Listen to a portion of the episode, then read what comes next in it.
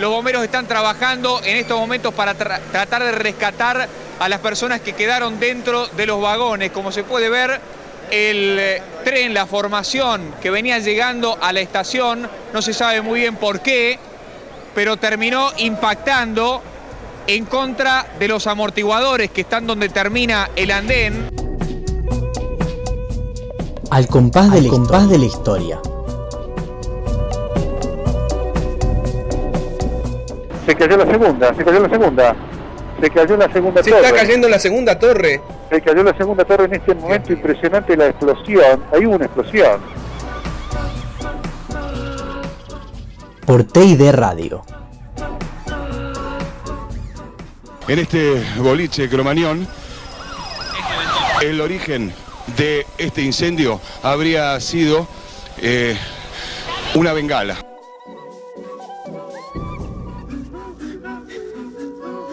Hoy, la masacre de Carmen de Patagones.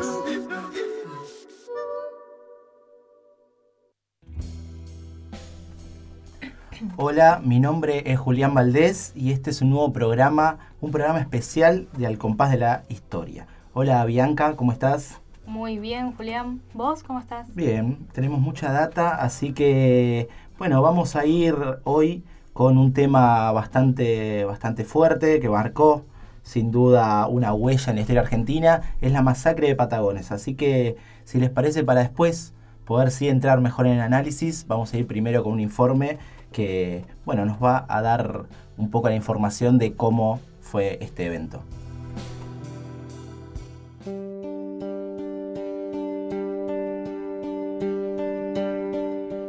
El martes 28 de septiembre de 2004, el joven Rafael Juniors Solich se levantó de su cama a las seis y media de la mañana.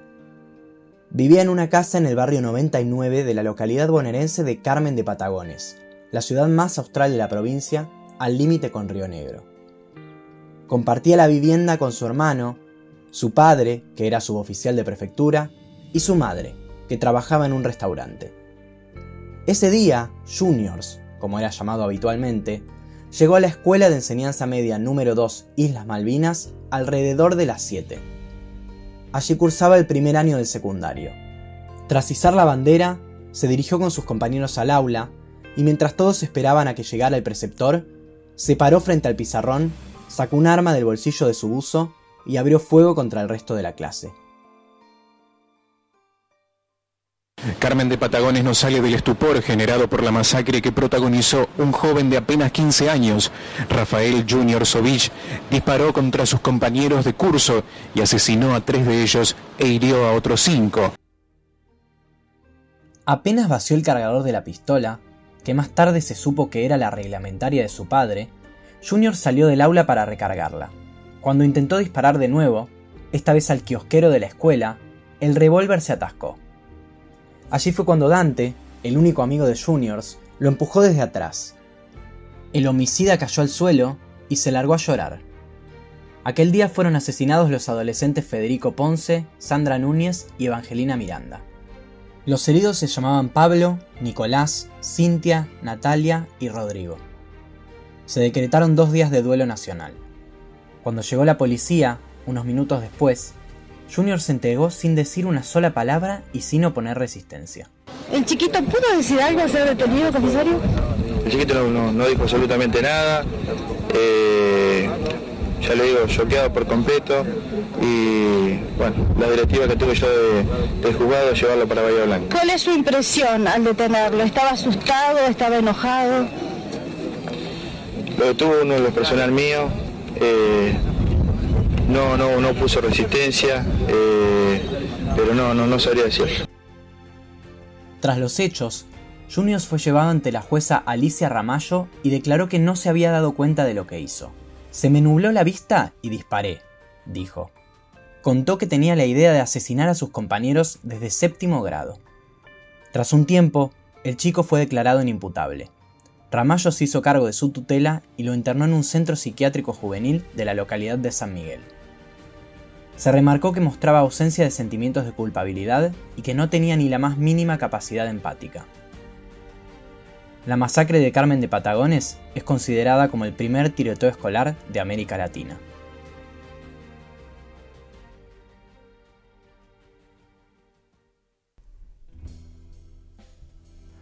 Bueno, este fue el informe. Acá tenemos un poco los hechos, los datos concretos de qué pasó ese día, cómo fue la masacre de Patagones, pero más allá de eso me parece que es interesante meterse en algunas cosas en, particular. Por ejemplo, eh, los cambios de comportamiento que había tenido Rafael Juniors antes del evento en sí. Cuatro meses antes ya el padre contó que lo había empezado a ver raro, que bueno, había cambiado sus gustos musicales, había de repente, nada, empezaba a jugar a la pelota, no jugaba más a la pelota. Así es, el padre de Junior había pedido asistencia psicológica al colegio porque notaba ciertos cambios, así como decís, que le llamaban mucho la atención. Por ejemplo, dibujaba símbolos nazi en su habitación y en cuanto a actitudes no le prestaba atención y respondía con cierta violencia a veces. También eh, se sabe que en el banco de Junior había frases llamativas escritas por él. Una de ellas decía, si alguien le encontró sentido a la vida, por favor escríbalo acá. Y hay otra frase también que llama mucho la atención que decía, lo mejor que podemos hacer los seres humanos es suicidarnos. Estas frases iban a ser eh, usadas como pruebas también, ya que bueno, denotan un cierto rechazo hacia la vida y esto también lo comprometía a Junior en la causa. Totalmente, sí. De hecho, hay un compañero que era Dante, que bueno, después él reconocía como su único amigo, que también decían que habían ido hace poco a ver una película que es Elephant, que se basa en una masacre que es la masacre de Columbine en Estados Unidos. Y bueno, que después él ante la jueza dice que sí, que eso lo había dejado atónito, que evidentemente a partir de ahí hubo una idea que se le metió en la cabeza, digamos. Sí, lo llevó a hacer este hecho aberrante que descargó 13 balas eh, con una pistola de 9 milímetros.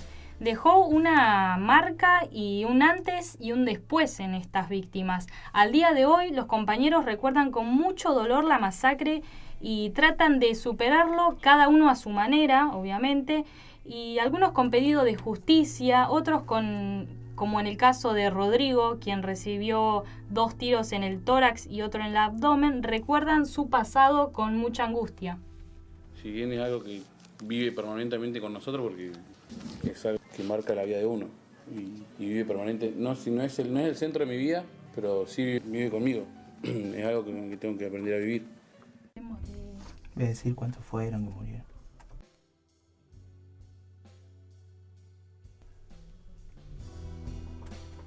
Bueno, esa fue la voz de Rodrigo, que fue una de las víctimas de ese día.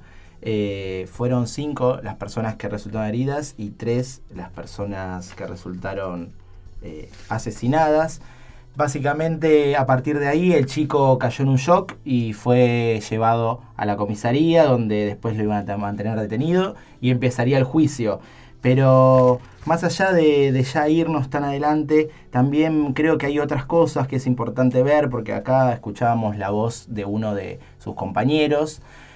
Y me parece que también este es un caso que nos deja, digamos, la pelota picando para hablar de algo que hoy se habla mucho, pero que quizás en ese momento no estaba tan claro, por lo menos no tenía palabras tan claras para, para conceptualizarlo, que es el bullying. Eh, básicamente lo que plantearía después eh, Rafael en el juicio es que él, o nada, nadie lo quería, que odiaba a todos, que su familia incluso no le prestaba atención.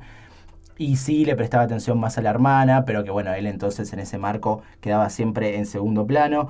Por eso, bueno, él además decía que en la escuela le decían negro, que básicamente lo discriminaban por su color de piel.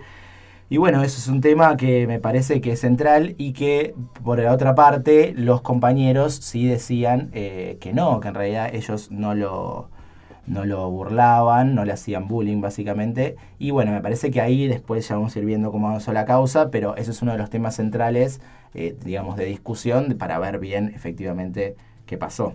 Claro, el bullying es un tema importante. Eh, obviamente que no justifica una acción como esta, pero te da y, y, te resuena una pregunta en la cabeza que es, ¿influyó esto en la actitud que tuvo? Cuando Junior se presenta ante la jueza y habla acerca de la masacre, lo que le dice es que estaba pensando hacerlo desde séptimo grado porque a él lo molestaban desde jardín de infantes.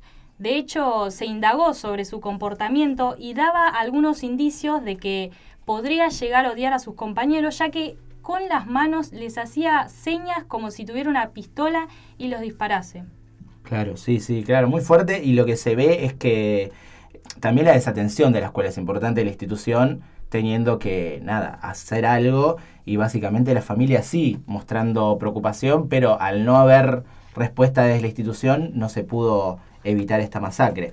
Pero bueno, si te parece, ahora seguimos con, con, la charla, está muy interesante, pero vamos a ir un corte y después seguimos ya avanzando y vamos con un tema que quizás se toque un poco con la cultura para poder seguir abordando esta temática.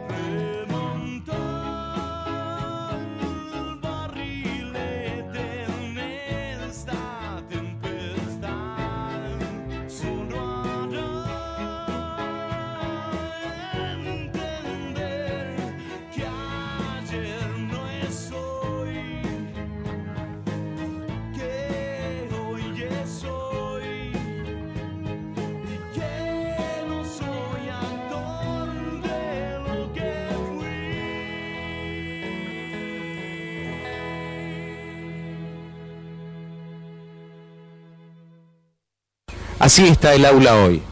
El lugar que fue escenario de la tragedia es por estas horas un santuario improvisado por los chicos que tienen la llave desde aquel día que nadie olvidará. Seguimos con Al compás de la historia. Y el izamiento de la bandera en este lugar fue lo último que se desarrolló normalmente en este colegio. Por de Radio. Seguimos con Al compás de la historia.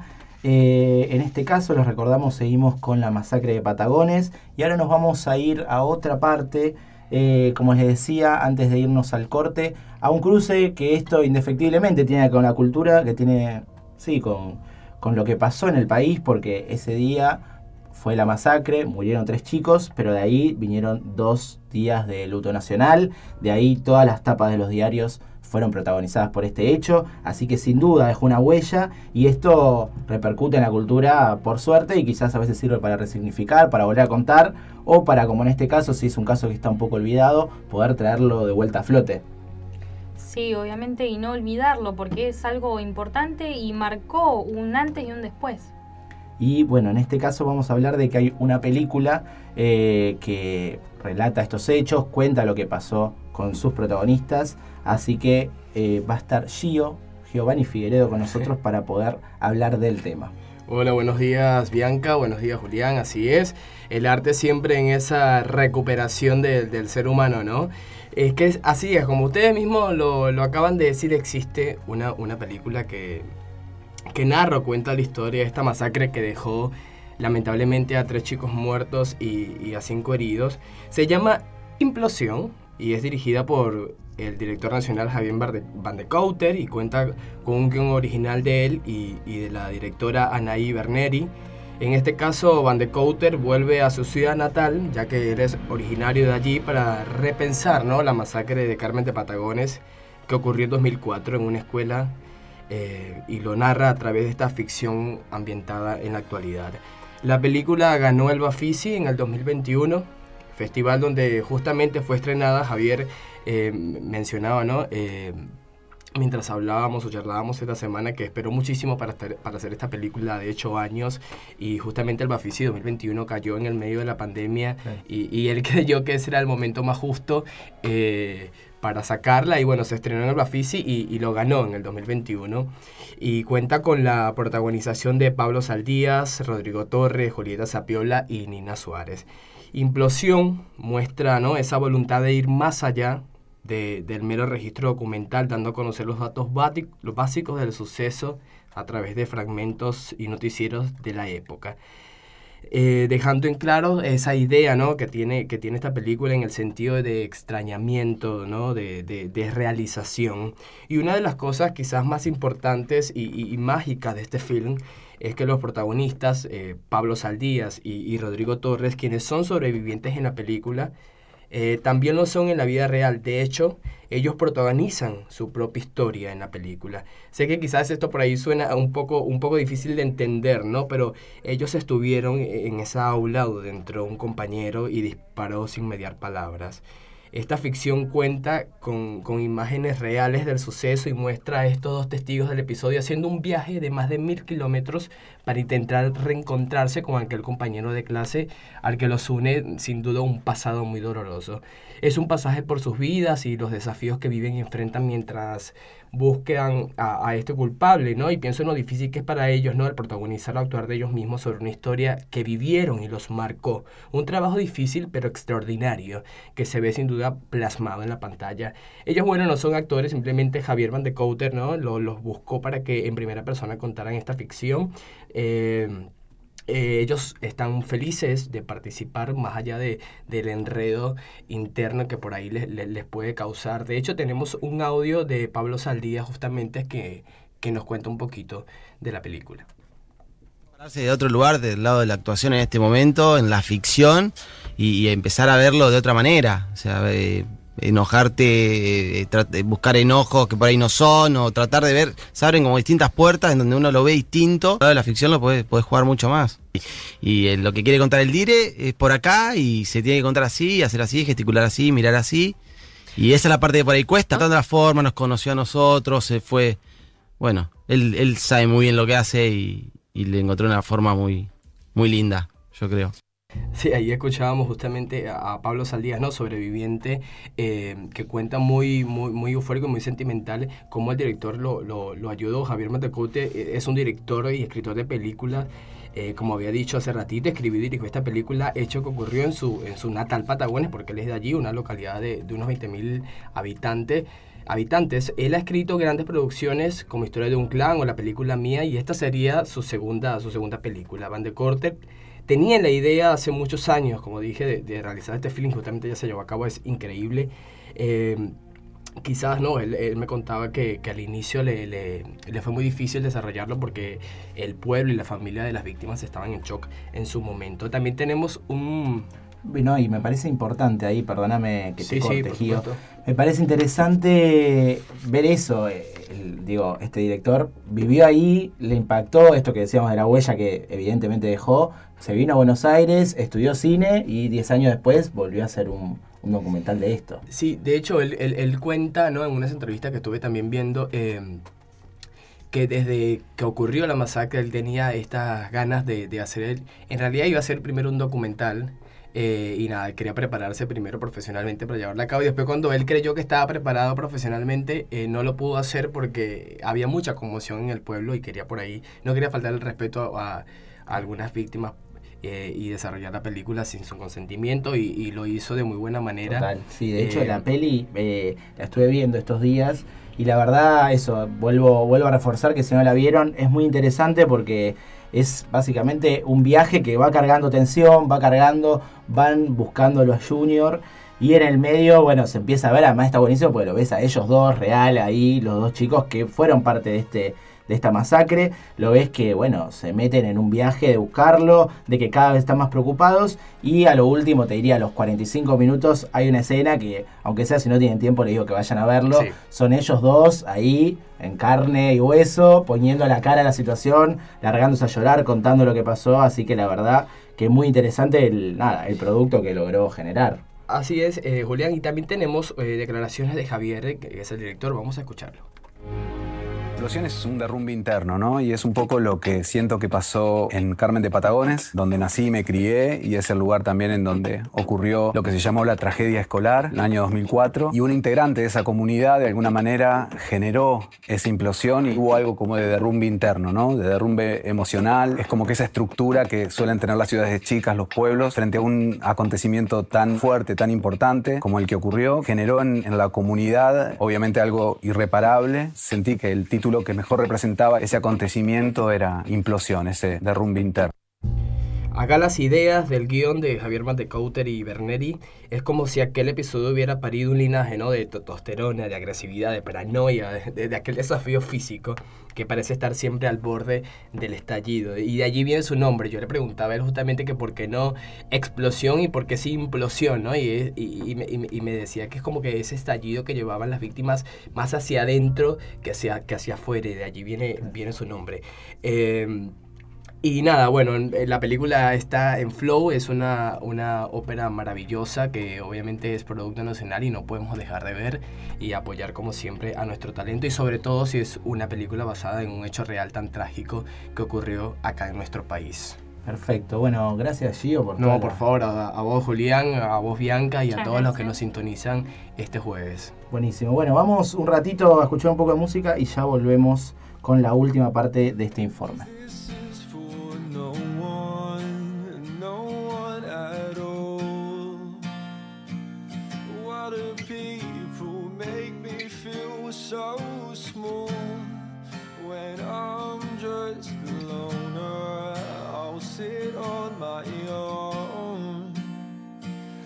Just alone loner doing lonely things alone.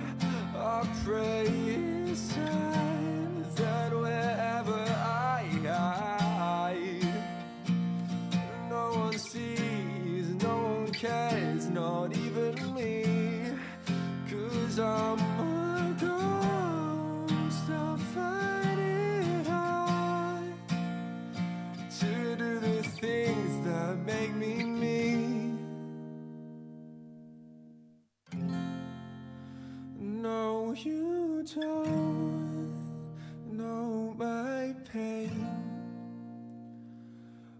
I tell you, but I can't explain.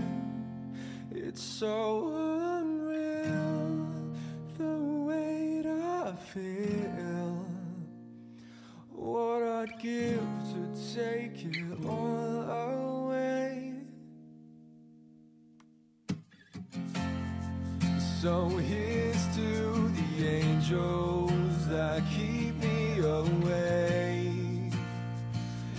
go to hell, there's only heaven to play. don't give your trust to someone, they'll give it away. Like a joke, they'll laugh and spit on your face. No, you don't know my pain. I tell you, so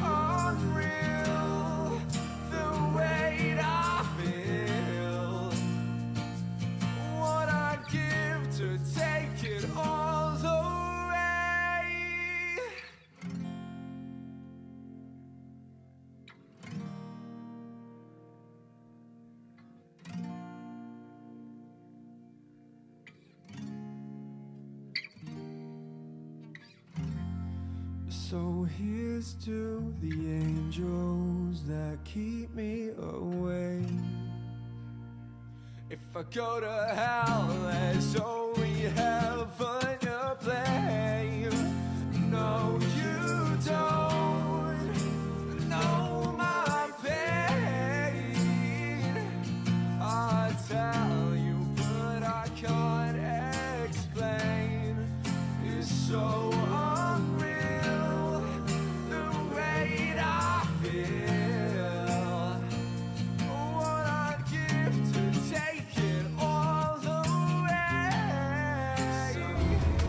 ¿Y dónde está? En Ensenada, dice. Cerca de La Plata. Yo necesito verlo. Seguimos con Al compás de la historia, por de Radio. Bueno, estamos de vuelta con este programa especial de Al compás de la metáfora, de la historia, perdón. Estamos hoy en un programa especial de la masacre de Patagones y acá, bueno, vamos a empezar ya a hablar, digamos, primero vimos qué fue el hecho en sí, lo analizamos un poco, después fuimos con lo que generó y ahora vamos a hablar un poco de las repercusiones judiciales y el después de eh, el hecho en sí. Eh, Bianca, no sé si vos no querías traer alguna información al respecto. Sí, así es. Hablando un poco de lo judicial, la jueza Alicia Ramallo lo declaró inimputable por ser menor de edad y debido a esto estuvo alojado provisoriamente en una comisaría. Cuando, retrocediendo un poco al pasado, cuando Junior cometió el delito tenía 15 años y al mes siguiente cumplía los 16. Es decir, por un solo mes no se pudo sentenciar un juicio. Solo tuvo 45 días de arresto y esto fue sanción disciplinaria de parte de la prefectura, pero judicialmente no fue imputado. Claro, y después, eh, una vez que cumplió la mayoría de edad, ahí ya la jueza cambió, porque cambió de juzgado, y ahí eh, lo que básicamente se logró, logró la familia, es poder eh, trasladarse, pues hasta el momento tenía que estar cerca del juez para seguir dando, de la jueza, para seguir yendo a declarar y, bueno, seguir con el trámite judicial. A partir de eso, el padre se pudo trasladar su trabajo, pues era perfecto, como seguramente ya les dijimos. Eh, lo pudieron trasladar a una base que era en Ensenada. A partir de ahí, bueno, toda la familia se mudó a Ensenada y a partir de ahí, básicamente lo que pasó es que eh, la familia de Juniors dejó de tener contacto con todo el pueblo de Carmen de Patagones y ahí empezó quizás como una parte un poco más complicada del proceso judicial porque básicamente por dos años estuvo trabado el proceso judicial al no poder notificar a la familia por no saber su paradero. Entonces, bueno, obviamente por parte de las familias de la gente fallecida y de los heridos se arrancó, bueno, todo uno, una búsqueda, que es un poco lo que relataba, que contábamos la película, de ver eh, dónde estaba, que además, por ejemplo, como Rodrigo, tenía ganas de, aunque sea, poder charlar con el chico, más allá de que pueda haber mucho conflicto eh, judicial en el medio, nada, que hay personas ahí que, que tienen muchas cosas por cerrar, digamos, todavía. Así que, bueno, nada. Sí, y de hecho hubo muchas sospechas. Imagínate que ya pasó mucho tiempo. Al día de hoy, Juniors tiene 40 años, así que hubo bastante tiempo para pensar y replantearse por qué eh, o para qué. Y imagínate que los compañeros de, Jun- de Junior tuvieron mucho tiempo y en este tiempo estuvieron pensando y llegaron a la conclusión o a la sospecha de que la masacre había sido planeada por él y su mejor amigo, ya que antes de entrar al aula, Junior dejó pasar a sus compañeros y a su mejor amigo Dante lo dejó último. Y anteriormente, en el izado de la bandera, ambos habían estado juntos y se los vio conversando. Sí, además se decía, bueno, como que había muchas cosas, pues lógicamente era el- él decía que era el único amigo y había, nada, había mucho que se hablaba de que compartían esta fantasía suicida, que bueno, tenía que ver con esto que escribían en el banco, con En la un- película esta que habían ido a ver. Así es, en un momento se, se decía que porque escuchaban las canciones de Marilyn Manson que incitan a, a cometer delitos y de este tipo. Claro, que- sí, como que, que es lo que decía el padre, que hubo un cambio de conducta general, quizás, bueno, hay como un estereotipo sobre ese tipo de música Sí. en particular, pero bueno, a él le llamó la atención ese cambio. Claro. Pero y después también volviendo a lo judicial, que hubo una cosa importante que me parece que nos quedó pendiente de decir, es que bueno, a partir de ahí entonces básicamente lo que se declaró es que era inimputable. Eh, y bueno, esto es un dato no menor, pues básicamente él entonces no quedó detenido, no fue preso, sino que fue a eh, un, instituto neuropsiquiátrico y está internado ahí. Lo que se sabe hace poco se lo volvió a ver eh, ahí por la localidad de Ensenada, en Punta Lara en particular. Y nada, se, se le volvió, pues, un medio le pudo sacar algunas fotos, se volvió a ver que estaba ahí. Y bueno, lo que se sabe es eso, que está internado, está con un régimen de salidas y a partir de ahí, bueno, lo que se reconstruye es, bueno, como ver en qué estado está. La verdad que al no tener acceso a él, lo que sí podemos sacar la conclusión es de los últimos informes que iban dando el equipo terapéutico cuando seguían hablando al respecto con la jueza, seguían dando informes de cómo estaba el paciente y básicamente lo que decían es eso, que con el mismo impacto de la internación, seguramente al corto plazo no sería eh, posible que genere de vuelta eh, un riesgo o un daño para, para terceros, pero que a largo plazo ellos no podían eh, realmente verificar que eso no fuese a suceder. E incluso dicen que siempre hablaban de que en la época de que se cumplía los años de, de la masacre, del día de la masacre, preventivamente ese régimen de salidas se, se cancelaba por esos días para mantenerlo eh, a juniors, eh, bueno, ahí internado y evitar cualquier tipo de complicación que pudiera llegar a suceder. Así que bueno, ahora básicamente siguen buscando su paradero. Ahora lo último que se sabe es que por el padrón electoral está en Villa Elvira y bueno, se sabe que está integrado a una comunidad terapéutica. Y lo que podemos decir es que eso quizás eh, no, no sabemos dónde está, pero lo que sí podemos afirmar es que está fuera del foco de atención, ya dejó de estar eh, nada, en las tapas de los diarios, en todos los noticieros, y un poco eso es lo que queríamos traer. El juicio sigue sin estar cerrado. Las familias creían que en el 2020 ya podía, como que hubo un rum rum, un rumor de que podía llegar a, a cerrarse el caso, pero después en el medio la pandemia y pasaron muchas cosas que, eh, nada, eh, hicieron que se interrumpa y que de vuelta se vuelva a estirar. Por ejemplo, en un momento la Corte Suprema tenía que definir si ese era el juzgado que tenía que participar o no. Claro, Y- porque el juicio es contra el Estado. Ah, Claro, contra el Estado, en realidad no contra el Estado, contra la escuela y contra la prefectura, contra las instituciones, porque básicamente lo que dice la jueza, esto fue la primera jueza que ya como marcó precedente de por dónde iba a ir el juicio, que por un lado dice, bueno, es la escuela porque no hubo contención, porque como recordamos el padre fue, habló con la escuela, habló con el gabinete psicopedagógico y no se pudo hacer nada, Claro, no se el padre hizo nada. tuvo dos pedidos de asistencia psicológica y no tuvo respuesta en ninguna de las dos. Claro. Y después, por otro lado, la prefectura, que también es importante. Eso ahí, la jueza, creo que digo, fue, tomó una decisión importante.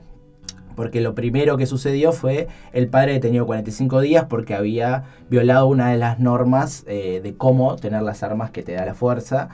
Que las tenía básicamente el arma y los cargadores todos juntos. Entonces, bueno, que es un peligro justamente porque puede pasar esto, que un familiar de alguno de los efectivos pueda eh, usar el arma cuando no debería. Entonces fue 45 días detenido Sí, el padre. sí, no fue una detención eh, de parte de la justicia, sino más bien, así como decís vos, de parte de la prefectura, fue una sanción disciplinaria. Claro, pero el tema es que después la jueza dice, bueno, no es solamente el padre, sino que es la institución que tiene a ese, ese oficial. Entonces, eso es lo importante, como es esa decisión de no solo atacar, digamos, a lo más fino de- del hilo, sino ir por las instituciones y ahí quizás, o sea, eh, se, puede- se vuelve más importante todavía el juicio, pero a la vez más complicado y más largo. Y bueno, en eso siguen, las familias siguen, por un lado, queriendo encontrar a Juniors y por otro lado, queriendo de alguna forma poder cerrar esta herida Hay, con este juicio. es así, hay muchas ca- causas que se han retomado en el tiempo y se ha llegado a una instancia de juicio. Bueno, esta no es el caso, pero por lo menos se puede decir que se sigue recordando y manteniendo la memoria, ¿no? Porque también estas familias eh, marca, marcó un antes y un después y se sigue recordando. Y eso es lo importante. Totalmente, y de hecho un poco era el objetivo de este, este programa, poder traer algo que pasó en nuestra historia, que sin duda dejó una marca, una huella, y eh, bueno, así como hizo la película, quizás nosotros desde nuestro lugar, desde la radio, poder también, eh, nada, hacer alguna especie de bálsamo a esta herida que dejó en nuestra sociedad. Así que bueno, hemos repasado un poco el pasado, el hecho en sí y un poco cómo sigue en este momento. Así que bueno, esto ha sido todo de Al compás de la historia, este programa especial sobre la masacre de Carmen de Patagones. Esperamos que haya justicia para las víctimas y que eh, la herida se lleve lo mejor posible. Eh, por un lado estuvimos con Bianca Luqueta, muchas, gracias, gracias, Bianca. Juli. Mi nombre es Julián Valdés. En la producción estuvieron Dioniso Gadano, Rocío Correa, también estuvo Giovanni Figueredo con nosotros. Y en la coordinación estuvo nuestra profesora encargada. Muchas gracias. Así que bueno, esto ha sido todo. Muchas gracias. Hasta luego.